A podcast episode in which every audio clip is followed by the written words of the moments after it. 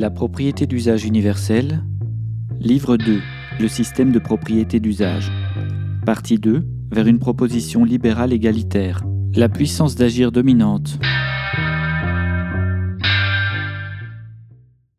Maintenant que nous avons dégrossi quelques impasses du régime hybride, nous pouvons d'ores et déjà réfléchir aux forces qui régissent une société. Nous les appellerons les puissances d'agir.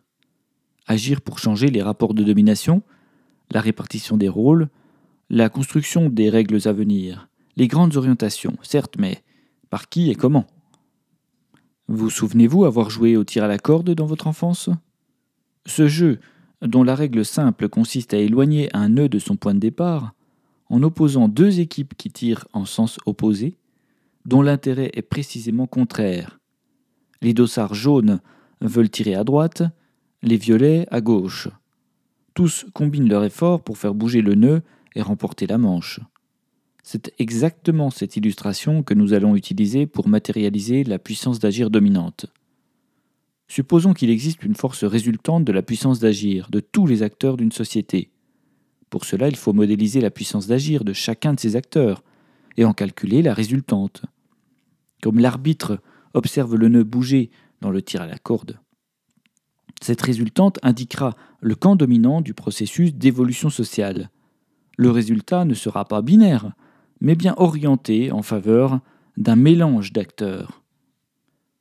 Commençons simplement par l'hypothèse que, dans la sphère de la société humaine, il existe trois vecteurs principaux d'action sur le monde, trois puissances d'agir sociale, institutionnelle et économique. La valeur que l'on attribue à chacun de ces vecteurs reflète sa puissance d'agir propre.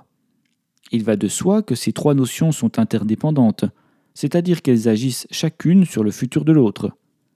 L'économie agit sur le social, L'institutionnel agit sur l'économique. Le social agit sur l'institutionnel. Les directions de ces puissances d'action sont réparties dans l'espace, jamais collinéaires. Le résultat du positionnement correspond à la somme vectorielle des trois. On pourrait décupler le nombre de vecteurs, mais trois suffisent à comprendre le principe de la puissance d'agir dominante. Simplifier à trois forces demande toutefois quelques précisions.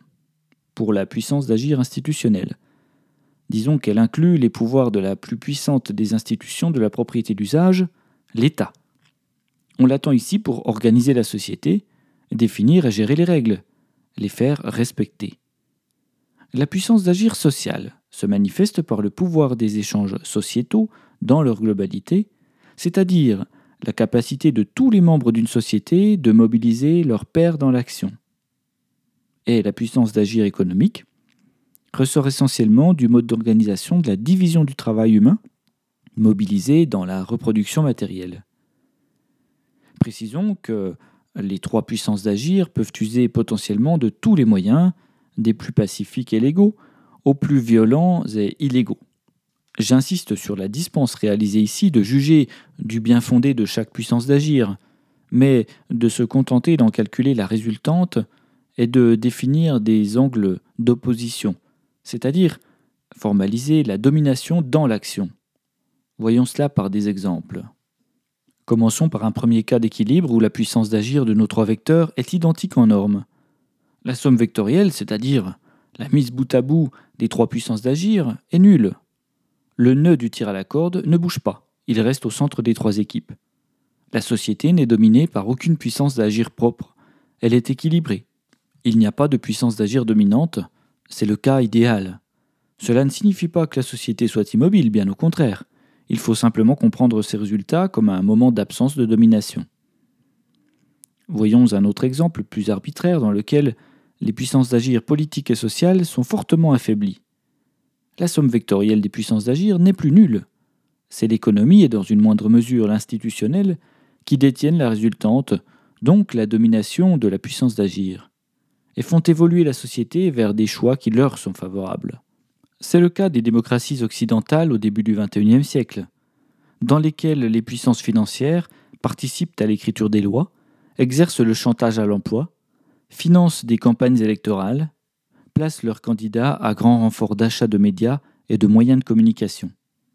La propriété lucrative domine la société et casse les jambes de la puissance d'agir sociale, bonnes à pédaler pour enrichir le capital, à motoriser la rente par la force de travail. Elles individualisent les faibles pour mieux les exploiter, les bercent dans l'illusion du choix des urnes par l'échec en blanc de la démocratie représentative. Le peuple tué dans son initiative par cette puissance d'agir dominante se voit contraint à la résignation. En effet, au moindre signe de contestation de la puissance d'agir dominante, celle-ci n'hésite pas à déployer ses compagnies de police, à montrer leur arsenal militaire dans les médias comme une mise en garde, à éborgner, arracher des mains, puis terminer le travail en lançant quelques pièces dans la foule. Le jour suivant, les locataires retournent s'employer vers les propriétaires lucratifs et l'ordre social féodal se poursuit. Nous voyons donc les interactions entre ces puissances d'agir et nous devons ajouter une dimension dynamique de la puissance d'agir dominante. Celle-ci peut évoluer dans le temps plus ou moins rapidement.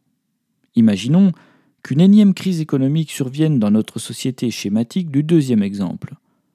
L'effondrement de la puissance économique va de facto déplacer la direction et la force de la puissance d'agir dominante. Imaginons plusieurs scénarios. Scénario 1. Les trois puissances d'agir sont affaiblies par le choc de la crise. Personne ne domine. Scénario 2. L'institutionnel se mobilise. Il entraîne la société dans l'action, même si cela ne signifie pas que ces actions seront favorables. Scénario 3. Un mouvement social important démobilise l'institutionnel. La puissance d'agir dominante change de direction. Le social s'organise dans la création d'un institutionnel nouveau. Révolution sociétale. Scénario 4.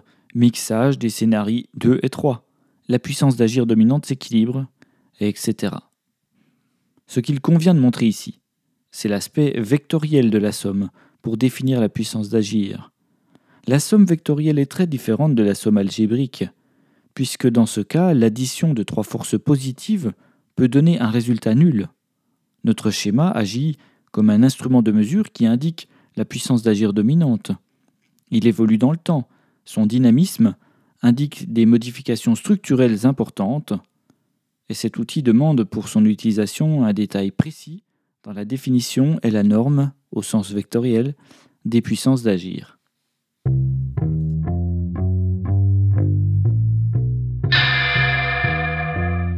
Retrouvez le texte intégral sur la propriété d'usage.com.